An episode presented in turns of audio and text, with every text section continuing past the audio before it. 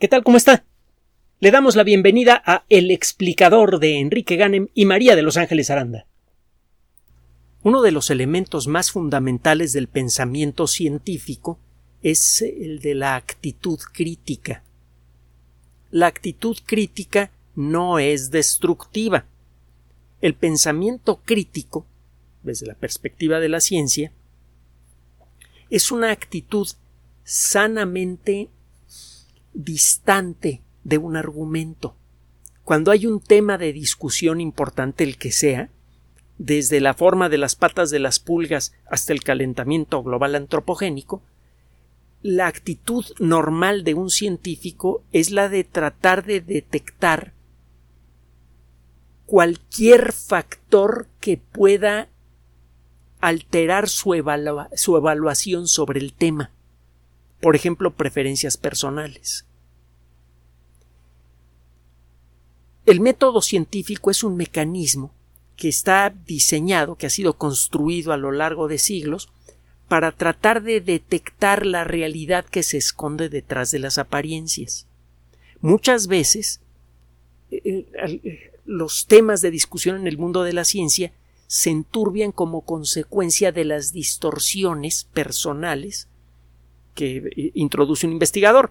Y eso le puede pasar a cualquier persona. Por ejemplo, Einstein tenía serios problemas para eh, aceptar los principios de la mecánica cuántica. Y a la mera hora parece que no estaba tan equivocado en algunas cosas, pero el hecho es que la mecánica cuántica es correcta, funciona bien, y que Einstein en, en su objeción más central estaba equivocado. Él mismo estaba consciente de este proceso su papel, y siempre lo consideró así, era el de ofrecer una perspectiva no necesariamente contraria, por el solo hecho de llevar la contraria al, pensamiento de la, física de la época que estaba a favor de la mecánica cuántica, sino como una especie de balance de... Eh, él pretendía que sus comentarios sirvieran para refrescar la mente de las personas que estaban involucradas en la discusión, para poder distinguir hasta qué punto la discusión estaba teñida por las preferencias personales de sus participantes. Lo cierto es que muchos de los señalamientos de Einstein ayudaron a reformular la mecánica cuántica, una disciplina que hay que decir es en buena medida hija suya. Einstein es padre completo de la teoría general de la relatividad y es medio padre de la mecánica cuántica. Así que tres cuartas partes de la física moderna se le deben a ese señor. Aún así, eso no lo escudaba de estar en, un error. Él estaba seguro que la mecánica cuántica, que, uno de los elementos fundamentales de la mecánica cuántica, lo discutimos otro día, estaba mal. Pues estaba mal él. Y llegó un momento en el que eh, medio reconoció la situación, pero siempre tuvo la actitud explícita de decir, ¿saben qué? Si yo me voy con lo que piensan los demás, nunca vamos a descubrir los errores que pueda tener o las limitaciones que pueda tener la mecánica cuántica. Y la mecánica cuántica, al igual que mi teoría de la relatividad, va a tener necesariamente limitaciones. Si lo que queremos es investigar la naturaleza de la realidad, tenemos que evitar enamorarnos de nuestras teorías reconocer eh, sus méritos, etcétera, pero también reconocer sus posibles fallos si es que queremos llegar a acercarnos a la verdad. Bueno, le digo todo esto porque eh, nosotros, desde luego, lo único que, eh, que podemos hacer en, en, una, en una situación como esta es la de seguir el ejemplo que marcaron los grandes personajes. Con respecto a la cuestión del calentamiento global antropogénico, da la impresión de que todos los científicos piensan que el calentamiento global antropogénico es un fenómeno real que no admite discusión ni admite modulación. Y la realidad es muy diferente. Eh, existen voces mucho más acreditadas que las muestras, hay que decirlo, que eh, critican mucho de lo que se dice con respecto al calentamiento global antropogénico, pero esas voces especializadas muchas veces están ahogadas por los gritos de las niñas, los artistas y los políticos, que son los primeros representantes de lo que debería ser una teoría científica, que es el calentamiento global antropogénico. Si usted busca en publicaciones científicas serias, sean las comunicaciones publicadas por eh, institutos de investigación, artículos publicados en revistas científicas, comentarios editoriales publicados en revistas científicas, continuamente encuentra usted pequeñas muestras de información que pueden ser interpretadas como a favor o como en contra del calentamiento global antropogénico. Solo que este tipo de discusión sobre el valor de estos trabajos generalmente está filtrado por las circunstancias. Usted lo único que recibe de los medios masivos de comunicación es todas aquellas interpretaciones de trabajos científicos que sean a favor de la teoría del calentamiento global antropogénico. Le voy a poner tres ejemplos que hemos encontrado por allí. El primero es eh, presentado como consecuencia de un trabajo de investigación realizado por investigadores del Instituto Max Planck para la Ciencia de la Historia Humana. La institución Max Planck en Alemania es algo mm, toscamente equivalente al CONACYT aquí en México, claro está con una eh, diferencia presupuestal y, de peso específico enorme. La institución Max Planck involucra una nube de instituciones de investigación, unas se dedican a la astronomía, otras a la física, a la química, a la antropología, etcétera, etcétera. Cada uno de estos institutos que pertenecen a esta red de investigación, desde luego tiene bastante prestigio eh, y, un apoyo tanto eh, material como intelectual muy importante. Lo que dicen merece atención. Resulta que tiene tiempo que un grupo de investigadores del Instituto Max Planck para la Ciencia de la Historia Humana explora eh, la región de Arabia Saudita, que en la actualidad es un desierto eh, hecho y derecho, un desierto profundo. Se sabe desde hace tiempo que esta región eh, tenía un clima diferente en el pasado. Aquí voy a hacer un paréntesis. ¿Cuándo no hago paréntesis yo en las pláticas, verdad? Pero bueno, el caso es que el, término pasado profundo tiene significado diferente para la arqueología, para la paleontología, para la geología y para la astronomía. Pasado profundo para la astronomía, pues todo lo que vino antes de la formación de la Tierra. Y la Tierra tiene 4.586 millones de años más o menos. Millón más, millón menos, total, que es un millón de años entre cuates, ¿no? No vamos a pelearnos por eso. Eh, si usted habla de cómo estaba el universo hace 7, 8 mil, 10 mil millones de años, está hablando del tiempo profundo, del pasado profundo. Si es usted paleontólogo, el pasado profundo involucra todo aquello que tenga, digo, no, es que exista una división muy precisa, ¿no? Pero normalmente cuando habla del pasado profundo, está usted hablando de todo lo que vino antes del Cámbrico, es decir, 540 millones de años atrás, hasta el origen de la vida, que no sabemos cuándo ocurrió, quizá hace unos 4.100, 4.200 millones de años, quizá un poquito más, no lo sabemos.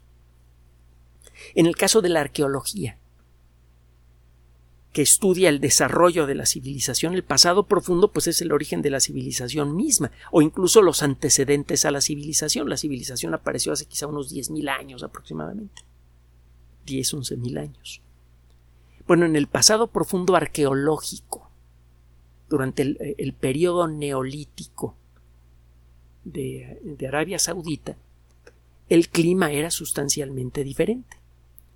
Y en este caso, un grupo de investigación reporta el descubrimiento de una serie de marcas en piedra, algo parecido bajo relieves, del periodo leonítico, eh, neolítico, perdón, en el que aparecen representados camellos de tamaño natural. Y al lado de, este, de esta figura aparece lo, una silueta pues de algún bicho parecido al caballo. Podría ser un caballo, una cebra o algún otro bicho similar. los investigadores desde luego han estudiado con gran detalle eh, todo lo, lo que hay en la zona. Estiman, por ejemplo, que estas marcas tardaban entre 10 o 15 días en ser completadas las, eh, las eh, herramientas que se utilizaron para generar estas figuras estaban hechas con piedras que en la actualidad solo se encuentran a cuando menos 15 kilómetros de distancia.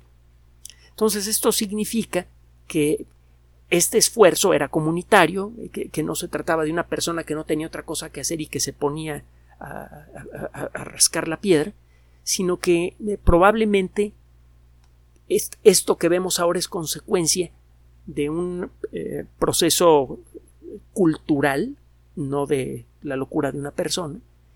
Eh, probablemente tenía algún valor simbólico, algún valor religioso o cuando menos ceremonial.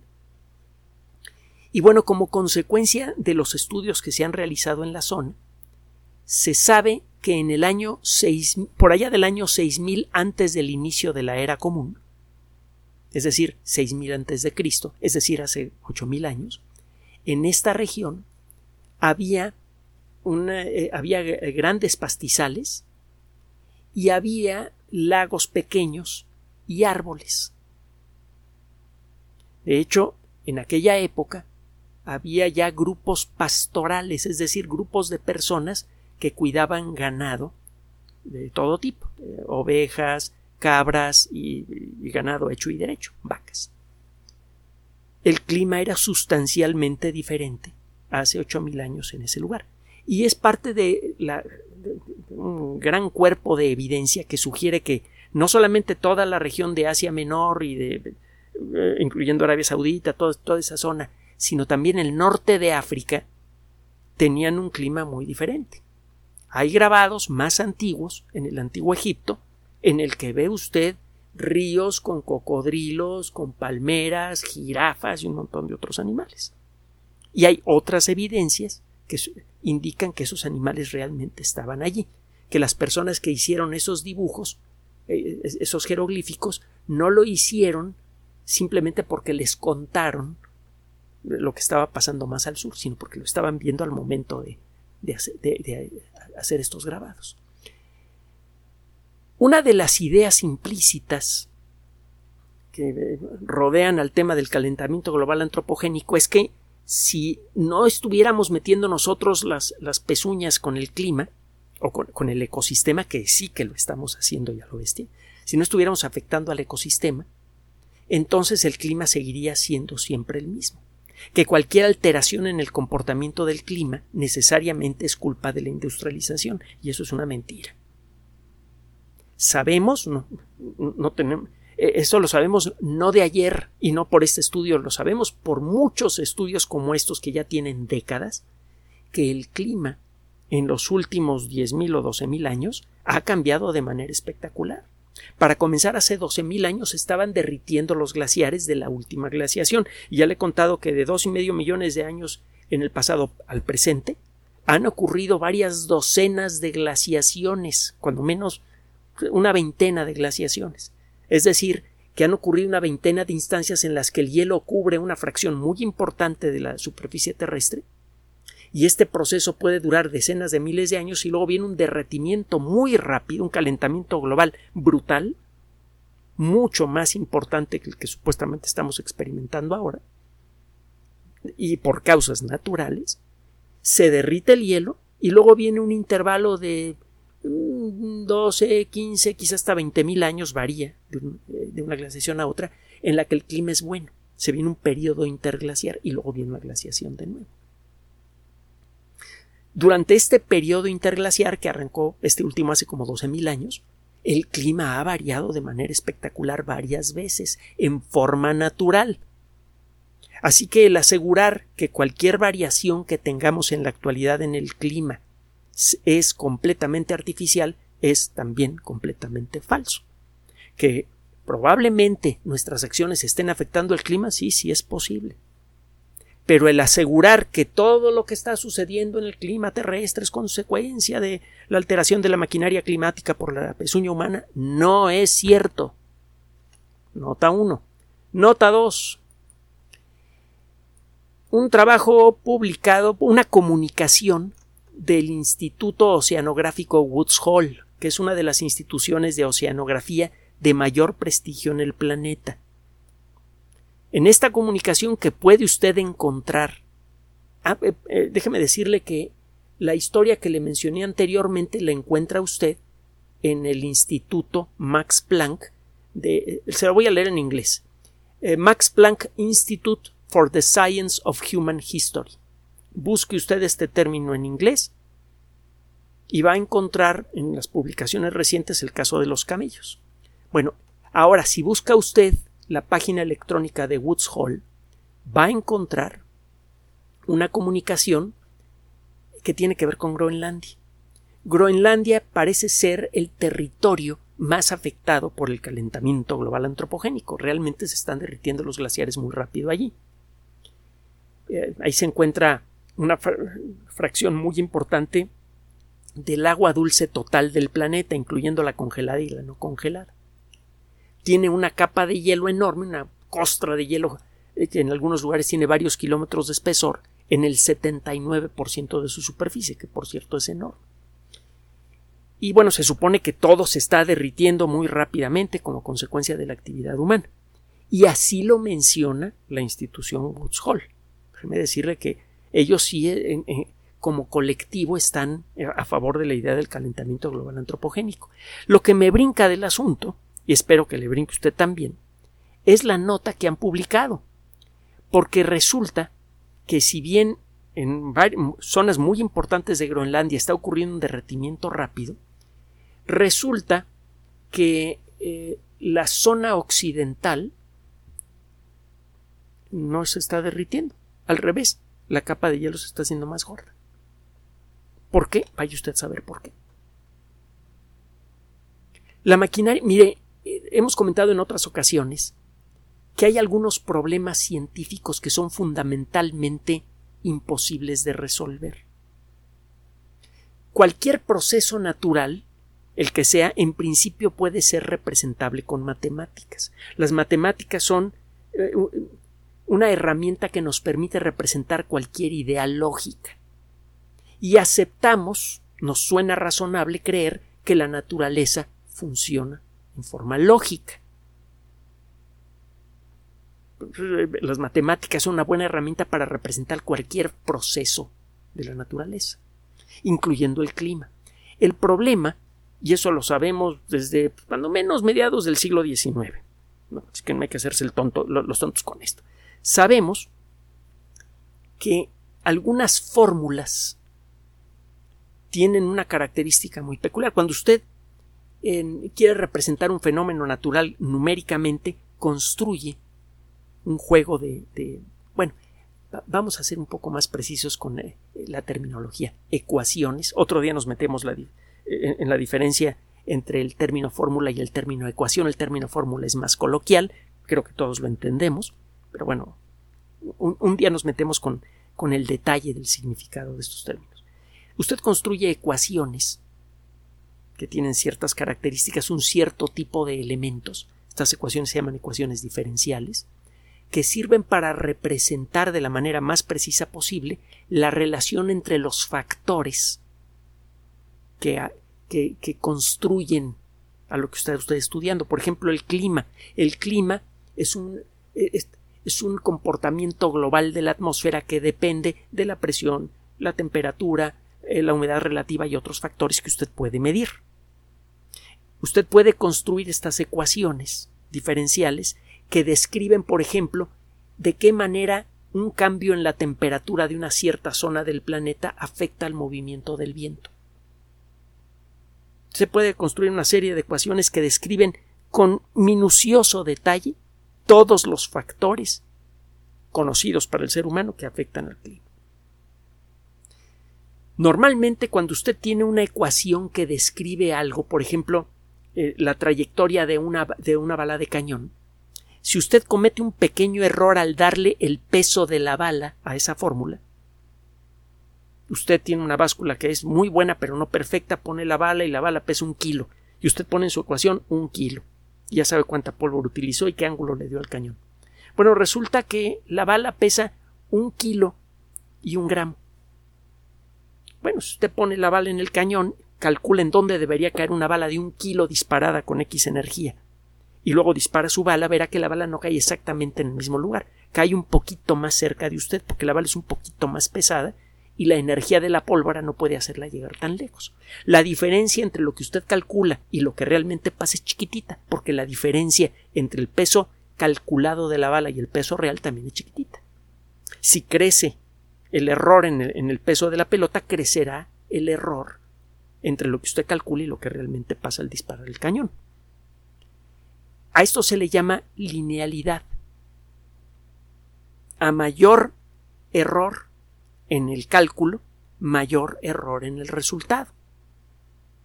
Si usted estudia las circunstancias de, que, de, su cañoncito y de la bala y todo eso, usted puede meter un factor de corrección por errores que puede ayudar a reducir en mucho la diferencia entre lo que pasa teóricamente y lo que pasa en la realidad cuando dispara su cañón.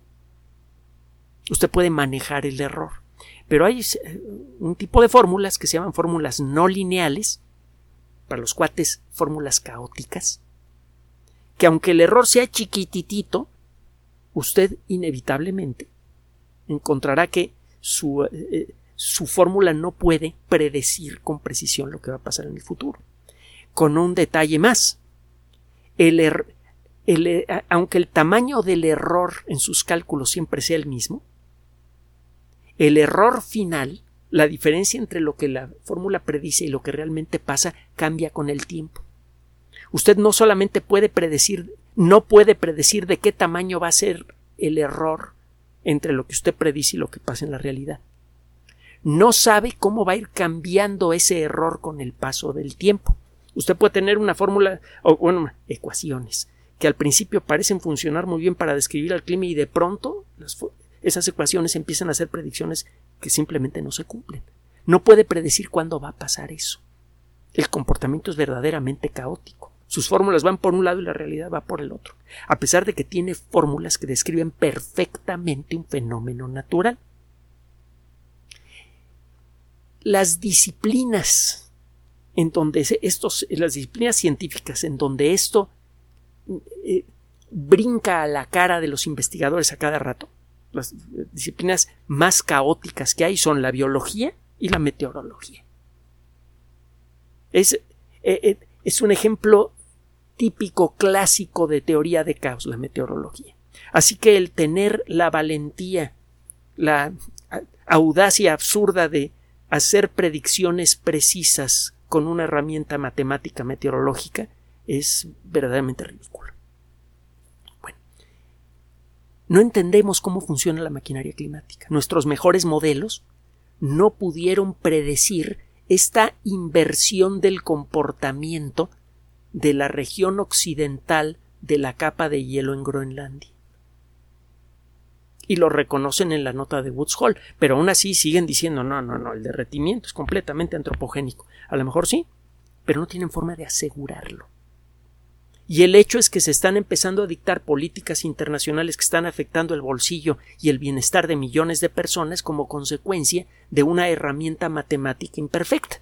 Porque resulta que se está impulsando una política de adopción por la fuerza y de manera acelerada de la energía verde en Europa y ya ve cómo le ha ido en Alemania o en, España. El costo de la electricidad se ha ido verdaderamente a las nubes. Hay gente que está pagando miles de euros al mes de electricidad. ¿Sabe cuántos son mil euros? Son 24 mil pesos. Y todo esto como consecuencia de estas políticas. Hay alguien que está ganando mucho, mucho dinero con este rollo del calentamiento global antropogénico que no está suficientemente bien sustanciado en términos científicos y que además nos está distrayendo del verdadero problema. Eso es lo que más nos preocupa a nosotros. Pero antes de llegar a eso, la tercera nota, en la revista electrónica Science Advances, manejada por Editorial Nature y que ofrece artículos completamente gratuitos. Bueno, resulta que un grupo de investigadores chinos, esta nota está bien sabrosa, Además, si le gusta la arquitectura y la arqueología, la va a encontrar eh, buenísima.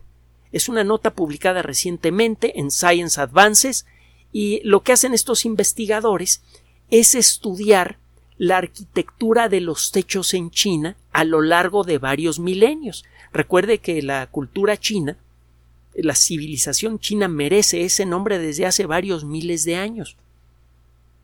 Independientemente de si se trata de una organización social eh, en la que uno quisiera vivir o no, eso no lo, no, lo evaluamos nosotros, ni siquiera la conocemos, pues. eh, lo cierto es que en China existe lo que nosotros llamaríamos civilización desde hace varios miles de años.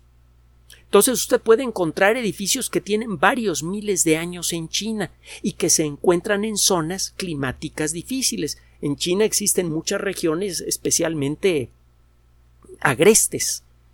Hay zonas con unos desiertos tremendos y zonas con unas montañas enormes donde cae nieve con frecuencia. Pues bien, usted sabe que la forma de los techos en muchos países, eh, de los techos de cualquier edificación, tienen que ver en buena medida con el clima. Si cae mucha nieve, no le conviene tener techos planos como los que existen aquí en la Ciudad de México, porque la nieve se acumula en esos techos y puede llegar a vencer la resistencia del material, se puede colapsar el techo. Usted necesita techos en ángulo. Y lo que encontraron estos investigadores es una relación entre la intensidad de las nevadas en China a lo largo de varios milenios y la, y, la forma de los techos. Si vive usted en un lugar donde las nevadas son muy continuas y muy densas, necesita cambiar la forma de los techos, entre otras cosas, hacer más agudo el ángulo del techo para facilitar el desprendimiento de la nieve que se acumula en exceso. Esto, desde luego, involucra un esfuerzo especial, necesita gastar más, más dinero hacer más esfuerzo para construir estas estructuras y solamente las va a construir en los lugares y en los momentos en los que se necesite. Entonces, usted puede ver a lo largo de la historia de China cómo en algunos en algunas regiones en donde cae nieve, a veces los techos se han hecho más angulosos y a veces menos porque ha cambiado, y esto se refleja en los registros chinos, ha cambiado la densidad de las nevadas. Es decir, ha habido cambio climático importante que claramente no ha sido producido por la especie humana.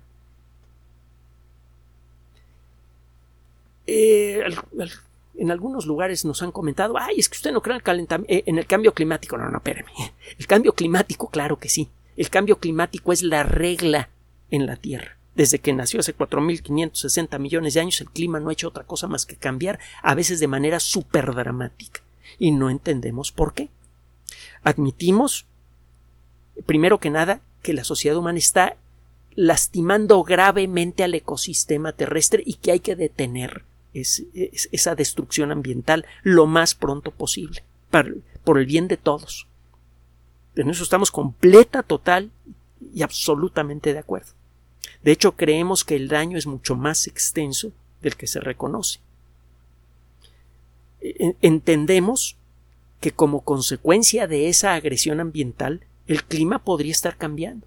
Sí podría existir cambio global antropogénico pero también nos queda claro que al público no se le está presentando toda la información sobre el tema, que se está presentando la información de manera sesgada y que incluso se utilizan técnicas baratas y reprobables para promover esta idea. Lo que le decía, niñas gritonas, eh, actores racistas y políticos no científicos. Entonces, lo que, lo que queremos decirle en pocas palabras es que el tema del calentamiento global antropogénico no está siendo tratado con la seriedad que merece. El, la destrucción ambiental y la necesidad de tenerla no está siendo tratada con la seriedad que merece. Y lo que más nos preocupa es que eh, hay muchos otros aspectos de impacto ambiental grave producido por la actividad humana que no son tocados por el rollo del calentamiento global antropogénico. Por ejemplo, las descargas continuas de grandes cantidades de agroquímicos a los océanos que están afectando seriamente a la vida marina. Parece que la muerte de corales, cuando menos en los Estados Unidos, es atribuible no al calentamiento global y a que se calienten los océanos, sino a las descargas de los ríos, y eso salió publicado en Science y en su momento se lo mencionamos. Eh, todos los problemas que podemos ver con nuestra experiencia como biólogos y leyendo artículos de investigación relacionados con destrucción ambiental, sugieren que la causa más grave de afectación ambiental, a final de cuentas, es la sobrepoblación, que produce una sobreexplotación de recursos, que produce un agotamiento de pesquerías, que produce un agotamiento de, selvas y de otros, eh, de otros terrenos naturales en, la superficie de los continentes, que contamina ríos, que luego contamina a los mares, etcétera, etcétera. Y de eso no se está hablando, no se está haciendo nada al respecto se pretende resolver todo el problema ecológico causado por la especie humana simplemente con carros eléctricos y fotoceldas. Y adivine quiénes van a vender esos carros eléctricos y esas fotoceldas. Los países principales promotores del, rollo del calentamiento global antropogénico. Entonces, lo que nosotros le pedimos a usted no es que nos crea a nosotros, es que ponga una distancia emocional e intelectual del tema del calentamiento global antropogénico, que busque en fuentes creíbles de información científica y que lea esa información con una doble visión. Vea esa información eh, para ver si puede apoyar la idea del calentamiento global antropogénico, pero también lea si esa información puede ir en contra de la idea del calentamiento global antropogénico y se de espaldas. Verá que el caso no es tan claro. Y lo que necesitamos para resolver el gravísimo problema de la, de la destrucción ambiental es claridad. Claridad en el entendimiento del daño que le estamos causando a nivel global a todo el ecosistema y claridad en el tipo de medidas que tenemos que adoptar para resolver este asunto. Gracias por su atención. Además de nuestro sitio electrónico www.alexplicador.net, por sugerencia suya tenemos abierto un espacio en Patreon, el explicador Enrique Ganem, y en PayPal, el explicador patrocinio por los que gracias a su apoyo sostenemos este espacio. Puede usted descargar gratuitamente estos audios en formato MP3 en Spotify y en iTunes como El Explicador sitio oficial y en SoundCloud como El Explicador y con formato de video en YouTube en El Explicador sitio oficial. Recuerde nuestras redes sociales de siempre, Twitter Enrique-Ganem y en Facebook Enrique Ganem sitio oficial, El Explicador y los grupos que usted ya conoce. Finalmente, El Explicador siempre somos María de Los Ángeles Aranda y Enrique Ganem. Gracias.